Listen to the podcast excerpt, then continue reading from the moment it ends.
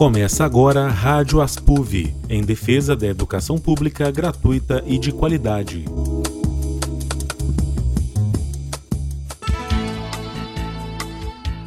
Olá, boa tarde. Meu nome é Fernanda Ponzio e a partir de agora está no ar na Universitária FM o Rádio Aspuv, o rádio jornal da seção sindical dos docentes da UFV. Aqui no Rádio Aspuv discutimos assuntos que têm impacto na vida de todos nós trabalhadores brasileiros. Falamos sobre os nossos direitos, a educação e outros serviços públicos.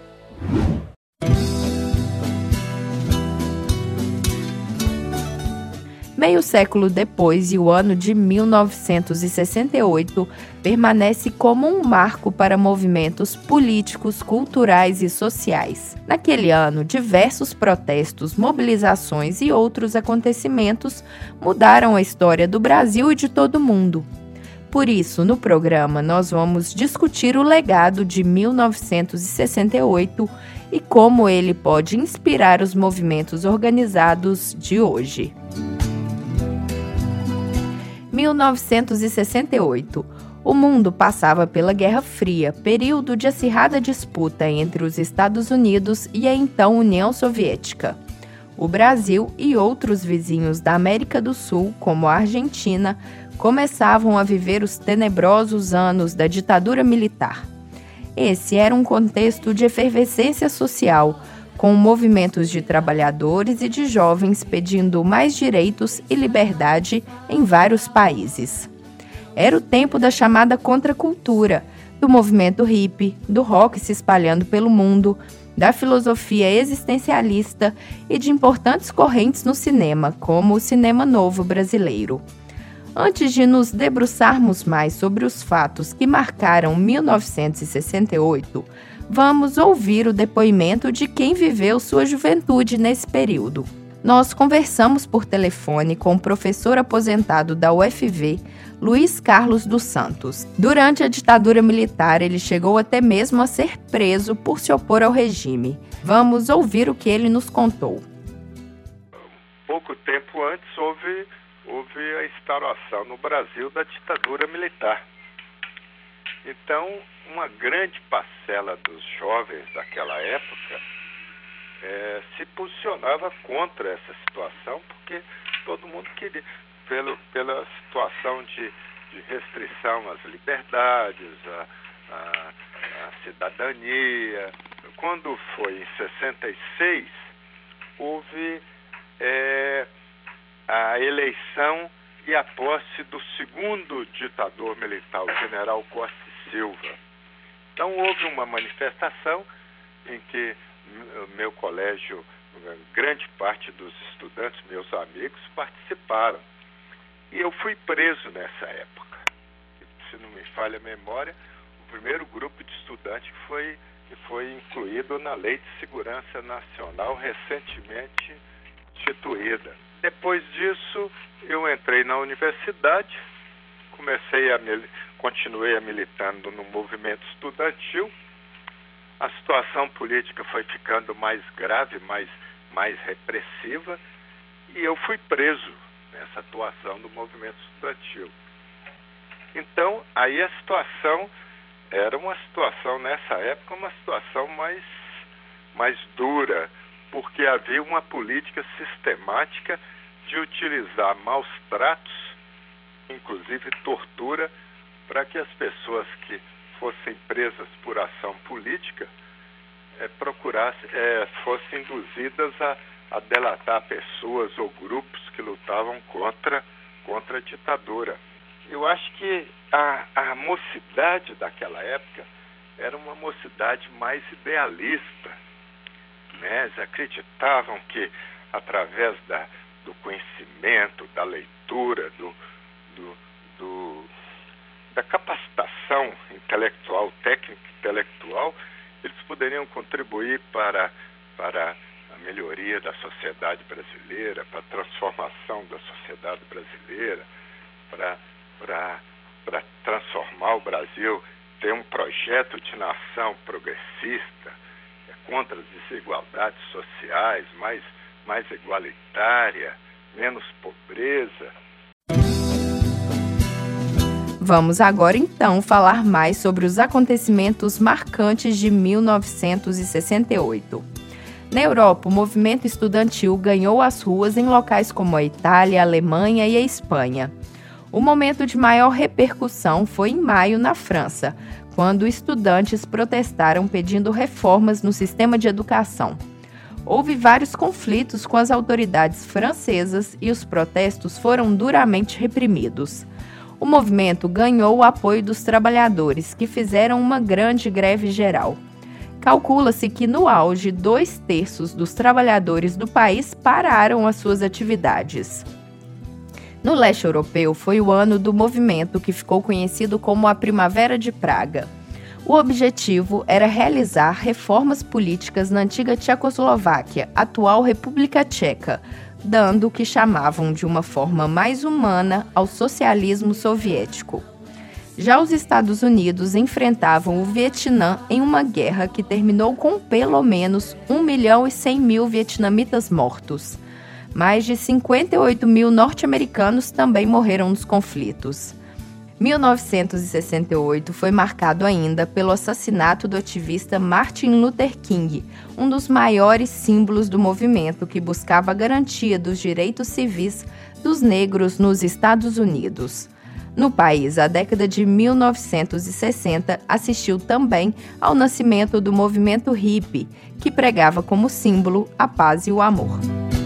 Como nós dissemos no início do programa, o Brasil vivia os primeiros anos da ditadura militar e 1968 foi marcado por movimentos de resistência ao regime. Em março, durante um protesto de alunos secundaristas, um estudante de apenas 17 anos, Edson Luiz de Lima Souto, foi assassinado pela Polícia Militar no Rio de Janeiro. A morte gerou uma enorme comoção e cerca de 50 mil pessoas acompanharam o cortejo do corpo até o cemitério. Ao assassinato de Edson Luiz se seguiram outros acontecimentos, como a passeata dos 100 mil, também no Rio. Trabalhadores, estudantes, artistas, religiosos foram às ruas demonstrar o repúdio à ditadura. Também em 1968, os estudantes foram alvo de perseguição militar em um outro episódio que virou marcante. Em um congresso da União Nacional dos Estudantes, a UNE, no interior de São Paulo, cerca de 900 jovens foram presos. Pais dos alunos também foram perseguidos apenas pelo fato de os estudantes terem participado. Agora falando mais especificamente do movimento de trabalhadores.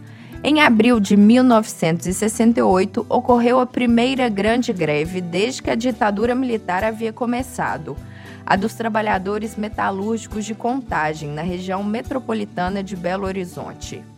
O movimento, composto por cerca de 1.200 operários, reivindicava um reajuste salarial de 25%, Lembrando que os salários estavam só se desvalorizando desde que os militares tinham chegado ao poder. Os grevistas foram perseguidos e ameaçados. A região industrial de Contagem entrou sob intervenção da Polícia Militar. Ao fim do movimento, os trabalhadores conseguiram um reajuste de 10% e, mesmo com a greve terminada, muitos deles continuaram a ser perseguidos, foram demitidos e presos. Poucos meses depois, em Osasco, no estado de São Paulo, um outro movimento grevista de metalúrgicos também foi duramente reprimido. Mais de 400 pessoas foram presas e o sindicato posto sob intervenção. Nenhuma das reivindicações foi atendida. As greves de Contagem e de Osasco viraram marcos de resistência dos trabalhadores brasileiros e lançaram as bases para a retomada do sindicalismo no país alguns anos depois. E não podemos esquecer que esse ano terminou com a promulgação em dezembro do Ato Institucional número 5, o AI-5 esse decreto acabou de vez com os direitos políticos existentes e tornou a ditadura brasileira ainda mais repressiva e violenta, com a prática até mesmo da tortura contra as pessoas que se opunham ao regime. Quem sabe faz a hora, para discutir os acontecimentos de 1968 e os reflexos que eles têm até hoje, o repórter Eric Luiz conversou com a professora do Departamento de História da UFV, Patrícia Vargas. Vamos ouvir.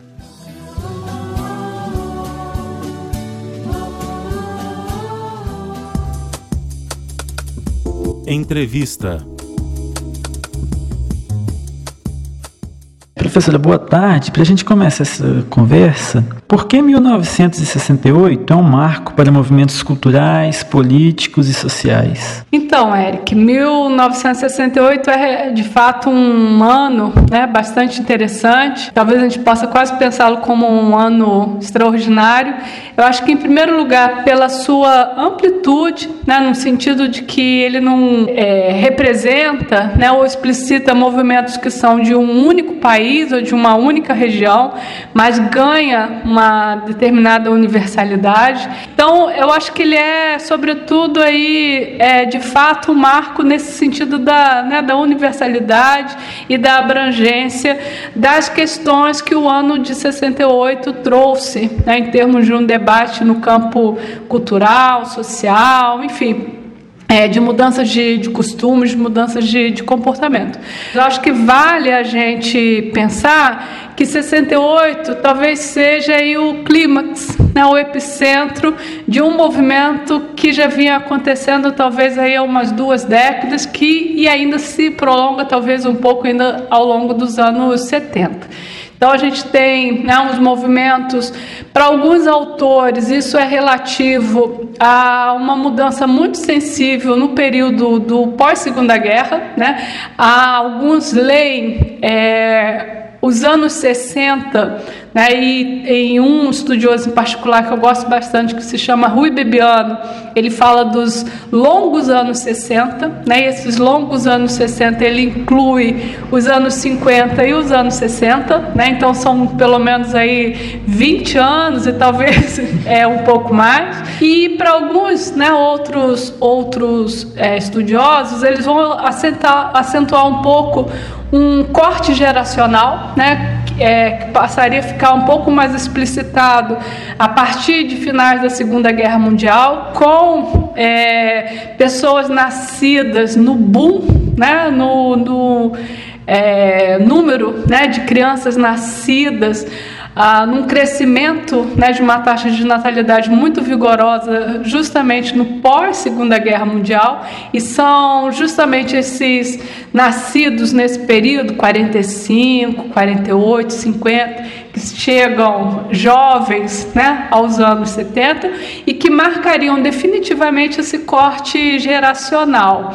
É, Para outros autores, isso ainda está remetido a algumas outras questões, no sentido de pensar um movimento ainda mais amplo, é, para alguns vistos a partir já da segunda metade do século XIX, começos do século XX, que começaria a delinear um lugar muito marcante com relação ao jovem, né? Então, os anos 60, e aí você né, me entenda nesse sentido de pensar esses longos anos 60, porque né, é, não diz exatamente né, desse lugar só dos anos 60 e nem de 1968, porque eu acho que 1968 precisa ser lido, né, a, a, levando em consideração a, um processo né, histórico aí mais, mais abrangente de todas essas mudanças que estariam em curso e que em 68 me parece tomar né, esse lugar é, especial porque explicita né, todas essas manifestações, essas transformações que estavam em curso. Então, acho que um outro, uma outra questão que eu acho que é importante aí, né, como esse marco de 68, mas resultado de todas essas transformações em curso, é o lugar né, que a juventude, o jovem, uma cultura juvenil passa a assumir né, dentro dessas transformações da cultura, da sociedade, enfim, dos costumes. É, e quais os fatores levaram os diversos movimentos daquele ano e o que eles reivindicavam? Então, esses movimentos, eles são, me parecem aí, de diferentes cores, né? São, na verdade, vários movimentos é, cada um deles talvez um pouco aí com as suas pautas, né, suas demandas, mas que convergiu em torno do que a gente talvez possa chamar genericamente de direitos. Né? Eu acho que uma questão marcante em todos esses movimentos e que é uma marca aí de 1968, que é a defesa né, de direitos, defesa de questões ligadas à, à ideia e ao valor da liberdade, defesa em torno de questões é, culturais. Né? Então a gente tem a, a imprensa, né, a partir de determinado momento, começa a tratar esses movimentos sobre o nome de contracultura, mas sob né, o nome de contracultura, diferentes movimentos eles vão se aglutinando.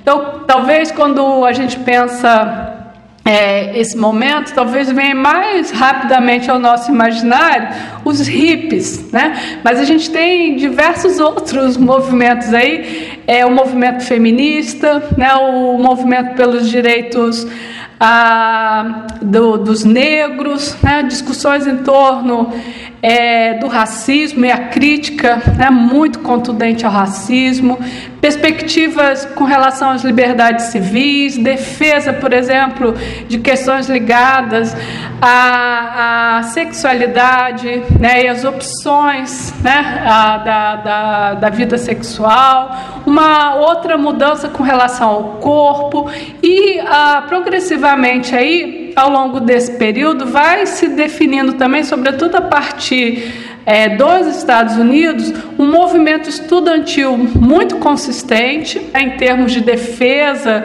é, de questões relativas à vida estudantil, aos estudantes.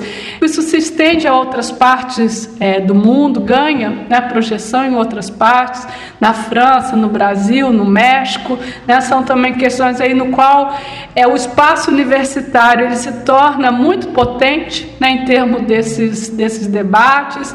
E isso ganha, enfim, uma amplitude em torno né, da, das defesas né, de, de determinados uh, pontos de vista e de direitos que se buscavam universais. Né? Então, eu acho que é, questões relativas aí também ao campo do, do trabalho, né, dos direitos, por exemplo, em torno da jornada de trabalho, melhorias né, do campo de, de trabalho. Até nesse sentido, a CGT já disse um pouco sobre a universalidade desse movimento. E no Brasil, ele seguia o que ocorria no exterior? Ou podemos falar que os movimentos daqui tinham outras pautas independentes mais relacionadas à realidade local? A gente pode dizer, me parece que, em parte, né, os movimentos no Brasil seguiam os movimentos é, vistos né, em, outras, em outras partes, porque ah, eu acho importante a gente pensar numa circularidade de ideias, né, ah, o compartilhamento ah, de valores, as relações né, que as pessoas é, mantinham com, né, contra as sociedades, contra as culturas, mas por outro lado o Brasil também seguia as suas próprias pautas. Né? Então acho que e é, mesmo né, ao dialogar com essas outras pautas mais universais, acabavam dando um colorido especial, tornando essas pautas também né, um pouco mais específicas em função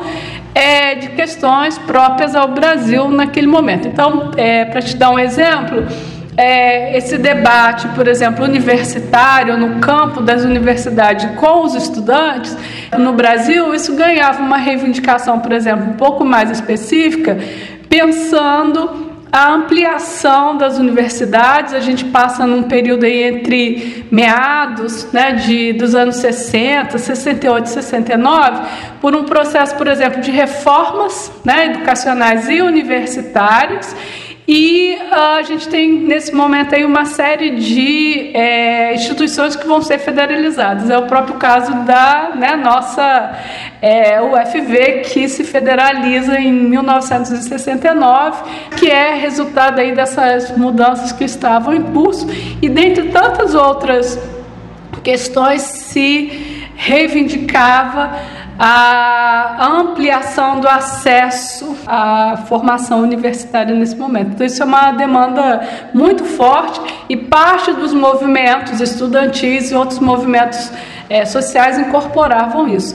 Fora essa questão, é, me parece também que uma especificidade própria, né, o Brasil, claro que a gente vive uma América Latina naquele momento marcada por ditaduras, né, é, que talvez a gente possa ver pontos de analogia né, com, com com o Brasil, mas a gente olhando especificamente para o Brasil, acho que uma questão sensível é a gente pensar né, também que essas grandes manifestações em termos de mudança de uma cultura juvenil, né, porque no fundo a gente está falando é, também disso, né, da gente pensar esses paradigmas né, da cultura é, juvenil de uma cultura mundo, né, marcada por esses outros elementos, que passam né, a discutir e a incorporar debates relativos à, à, ditadura militar que a gente, que a gente vivia. É, e quais os reflexos que todos esses movimentos tiveram imediatamente e também eles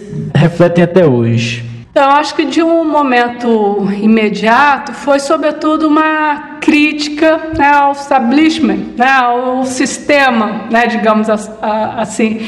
E, e isso vinha, sobretudo, dessa. Né, de diferentes setores da sociedade, mas era, de novo insistir, era uma pauta sobretudo jovem, né? É, claro né, que há um engajamento aí né, de, de pessoas de diferentes gerações, mas isso explicitava sobretudo né, um, um posicionamento jovem, dessa cultura é, juvenil que ia emergindo, desse corte de gerações. Então, acho que uma primeira coisa muito imediata esse momento é, de fato, essa crítica ao, ao sistema uma crítica aos costumes, né, um modo de vida talvez um pouco mais libertário, com liberdade, né, acolhedor no sentido de pensar as diferenças. E eu acho que essas questões elas se prolongaram né, aí ao longo do, do tempo, embora alguns estudiosos assim, talvez já é, finais do século XX para começo né, do século XXI, eles começam a emitir alguma, alguns debates, algumas discussões no sentido de se pensar uma certa crise desses valores defendidos em 68, né, como se nós agora estivéssemos um, um pouco perdendo né, a defesa, enfim, de todos esses valores que foram aí defendidos e até talvez justamente indicando de novo esse corte geracional. Né? Se a gente pensar é, essa, essa geração né, de, dos anos 60, eles estão agora em torno dos 70, 80 anos, enfim, né? É, isso talvez comece do ponto de vista da intelectualidade, do, da memória, né, dos valores, comecem também a passar por um certo processo de, de, de, crise, né? E comece a indicar que, que a gente tem aí um outro marco, né? Que comece a, a, a se vislumbrar. É, professora, até como você mesma disse, foi um movimento em busca de direitos. Uhum. No movimento dos trabalhadores, o que 1968 significou? Então, eu acho que no campo do, do, né, do movimento dos trabalhadores, um aspecto, por exemplo, né, dessas especificidades de 68, é que no caso francês, por exemplo, a, uma manifestação ou um movimento estudantil se une né, a um movimento de trabalhadores é um grande né, movimento de trabalhadores na França e uma greve né, considerada de proporções e né, de tamanho, enfim, é, extraordinário e que mobilizaram toda a, a, a sociedade francesa naquele, naquele momento. Parece que agora só atualmente a gente viu de novo na mídia, né, referências aí um movimento de novo grevista, né, que tinha é, proporção igual ou semelhante ou até um pouco ultrapassava, né, esses movi esse movimento de 68. Então, do ponto de vista aí do, dos trabalhadores, me parece também uma questão, né, que também atualmente é, passa talvez por crise, né, ou por um repensar em termos da estrutura ou da, da organização é relativa à forma de organização né, do, dos trabalhadores, do, do, de um lugar né, naquele momento é, importante dos sindicatos, das centrais é, sindicais, da própria solidariedade né, entre, entre os trabalhadores e que era expressa né, naquele momento em termos é, de, de, discussões em torno de melhores condições de trabalho, de salários, enfim, né, de, de, de, um conjunto de temas né, relativos aí ao campo do, do, do, trabalho. Já naquele momento se vivia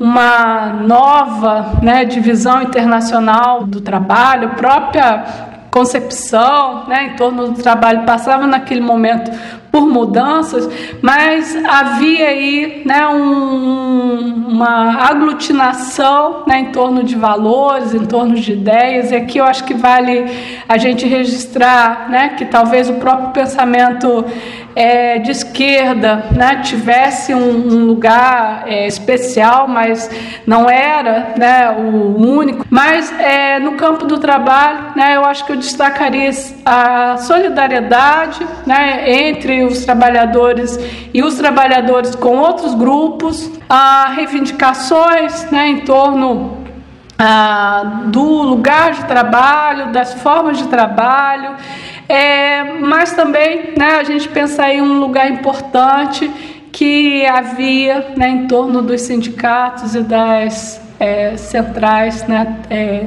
trabalhistas como forma de organização do mundo. Até nesse sentido, o que, que os movimentos sociais de hoje é, podem se espelhar em 68? Nesse sentido, assim, eu poderia dizer não se espelhar, né, mas eu acho que é, havia né, é, elementos, né, valores ah, é, defendidos né, naquele, naquele momento, me parece de novo insistir né, nessa defesa dos direitos né, é, sociais, políticos, ah, individuais, é, perspectivas aí em torno de liberdade, né, da é, da, de, uma, de uma abrangência né, dessa, dessas perspectivas. Enfim, a gente tinha talvez em um, um momento né, e, um, e um, valores que eram mais universalistas, não só fechados ou particulares a determinados grupos, né, mas é, a diferença né, entre os grupos não é, impedia né, a que fossem é, consideradas pautas similares ou semelhantes né, entre os grupos, e isso tornava é, com que a isso que eu estou chamando de direitos né, ou de valores se tornassem objetivo, foco né, de uma defesa desses diferentes grupos que naquele momento se organizavam. Então, né, eu estava dizendo antes, a gente tem a movimento feminista, que tem as suas próprias pautas, né, os movimentos sociais e do trabalho, por exemplo, com as suas pautas, o mundo estudantil e universitário, né, que tem também as suas questões é, independentes, mas ao mesmo tempo, naquele momento, o que me parece aí, né, bastante interessante, que talvez isso pudesse nos servir de uma reflexão hoje, fosse pensar que para além dos particularismos próprios, né, dos, que as, o, dos elementos que eram mais específicos a cada um desses movimentos, pudesse haver tantos outros que fosse de um debate, de uma reflexão, de demandas, né, de pautas que fossem universais que perpassavam por todos eles. Professora, muito obrigado pela sua entrevista. Eric Luiz para a Rádio Aspuv. Rádio Aspuv Vamos conferir agora os informes da Aspuv com o repórter Eric Luiz. Informes. Nesta terça-feira vai ser realizada a Assembleia Geral da Aspuv para discutir deflagração de greve da categoria. Os professores já estão em estado permanente de mobilização devido aos cortes orçamentários realizados pelo governo federal e que prejudicam diretamente as universidades federais e a ciência brasileira. A assembleia desta terça está marcada para as duas e meia da tarde, no auditório do Departamento de Engenharia Florestal. Lembrando que, por se tratar de deflagração de greve, a assembleia é para toda a categoria, não só para os sindicalizados ASPUV. A pauta completa da Assembleia está disponível no nosso site www.aspuv.org.br. A Aspuv alerta para um golpe que está sendo aplicado usando o nome da entidade. Em uma ligação, o criminoso informa ao sindicalizado que ele tem um valor em dinheiro a receber decorrente de um processo judicial e que, para acelerar o procedimento, é necessário fazer um depósito bancário. A orientação é que, se o professor receber o telefonema, não faça o depósito e procure a sessão sindical pelo telefone 3891 1428. A Aspuv reforça que esse não é o procedimento adotado em suas ações e que já está tomando as medidas legais cabíveis. Rádio Aspuv. E nós estamos terminando a edição de hoje do Rádio Aspuv. No nosso site você consegue ouvir de novo o programa e todas as edições anteriores. O endereço é o www.aspuv.org.br. Nos acompanhe também pelas redes sociais facebook.com/aspuv e instagram.com/aspuv. Desejamos a você uma boa tarde e uma ótima semana. Estaremos de volta no dia 3 de setembro. Até lá! Rádio Aspuv. O Rádio Aspuv é uma produção da Seção Sindical dos Docentes da UFV. Diretor responsável Edgar Leite de Oliveira. Edição de texto e locução Fernanda Ponzio. Edição de áudio, produção e reportagem Eric Luiz. Trabalhos técnicos Carlos Souza.